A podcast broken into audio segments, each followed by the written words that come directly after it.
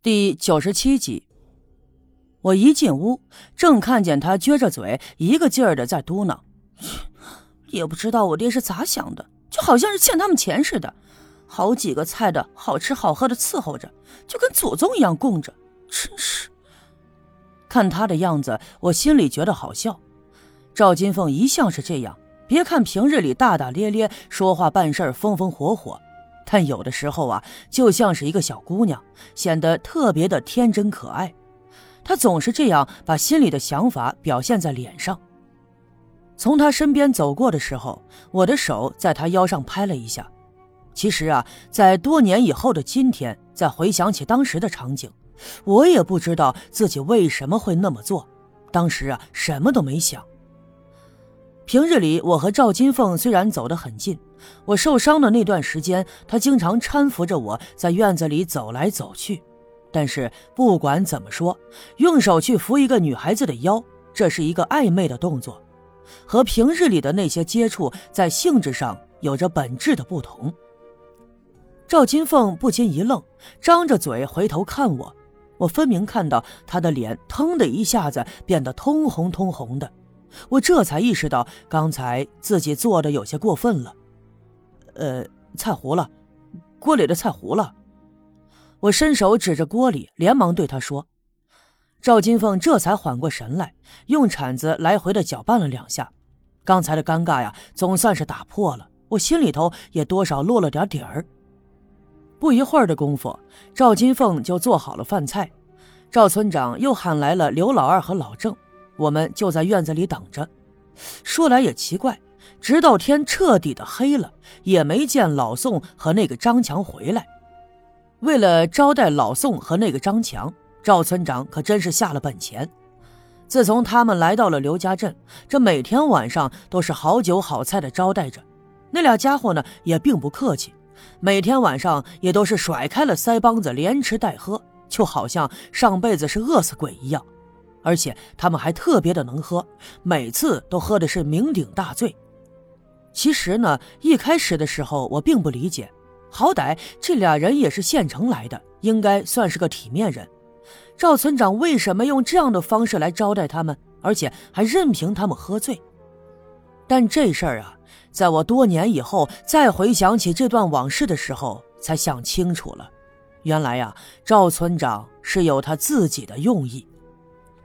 就在当天晚上，赵金凤又做了一桌子酒菜，像往常那样摆在村部的院子里。我们几个人呢，又在一直的等。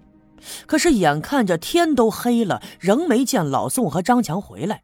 一开始的时候，还以为他们上山探矿，可能是工作的太入神了，没注意到这天已经黑了。可是后来呀，就总觉得越来越不对劲儿。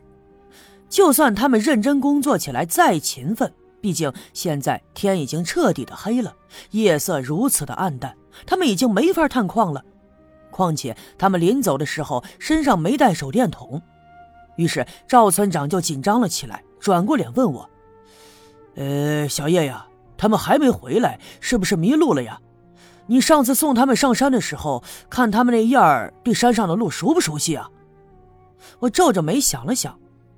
上次我只是把他们送到了刘福生死的地方，并且还告诉他们，那个附近呢有一个天然的洞口。然后我和赵金凤就回来了，并没有在意别的。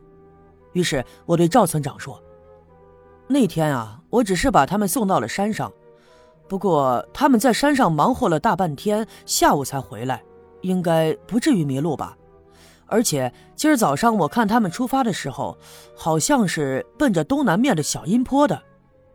听我这么一说，赵村长更紧张了，又转脸问刘老二：“这两天小分队员巡逻的时候，有没有发现野狼什么的？听没听见野狼叫唤什么的呀？”刘老二摇了摇头：“没有。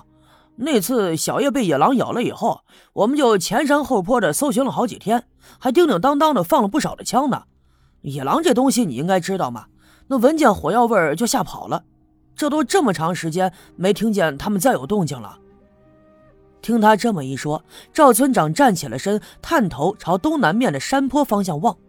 当然，现在是夜晚，即便是白天也很难看清楚山上是否有人。他来回踱了几步，说：“哎呀，这别是遇上啥危险了吧？”说完以后，他转过来对刘老二和老郑说：“老二啊，你赶紧带上枪，小郑你去喊人多带点，上山去找找吧。”刘老二忽地站起了身，到上屋里去拿枪了，而老郑眉头紧皱，坐在桌子旁，并没有站起来，就好像没听见赵村长的吩咐。我侧头看了他一眼，他面色凝重。老郑，我伸手推了推他。他这才缓过了神儿，点头答应了一下，迈开了步子，匆匆忙忙地离开了村部，出去喊人了。不一会儿的功夫，十几个小分队员就聚拢到了村部的院子里，他们个个手里拿着手电，又从刘老二的手里接过枪，背在了背上。也有一些热心的村民赶了过来，他们手里头都拿着镰刀和锄头。刘老二一声令下。人们就呼呼啦啦的从村部的院子出发，向着东南面的山坡走去。本来呢，我也打算跟着去的，可是赵金凤死活不让。赵村长也嘱咐我说，让我呢就留在村部的院子里，万一他们回来了，也好有个报信儿的。说完以后，赵村长也跟在刘老二的身后一起上山去了。他们走了以后，院子里就剩下我和赵金凤两个人。我站在高处，朝东南的山坡看去，只见人们手里的手电筒的光芒就来回的晃动着，呼呼啦啦的上了山坡，然后仨一群俩一伙的散开，就仿佛一张闪着光的渔网，由上至下的就撒向了东南边的小阴坡。赵金凤也跟着着急，虽然说可以看得出来，他并不是十分待见老宋和张强这两个人，但是毕竟也没有什么冤仇。这俩人到现在为止还没有回来，他肯定也跟着着急呀。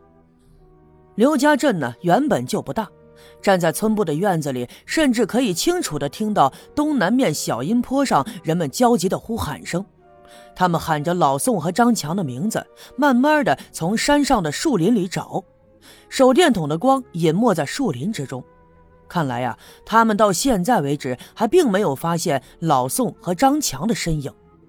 可是就在这个时候，突然呼啦的一下，院子里挂在高杆上的灯给灭了，整个村部一下子就暗了下来。我吓了一跳，连忙转身四处的张望，屋子里所有的灯都灭了，看来是突然停电。这次停电呢和上次却不一样，上次是因为掉了下巴，所以好歹的灯丝还有那么一丝红色的火光，可这一次呀是彻底的灭了。想必是火线和零线都给断开了。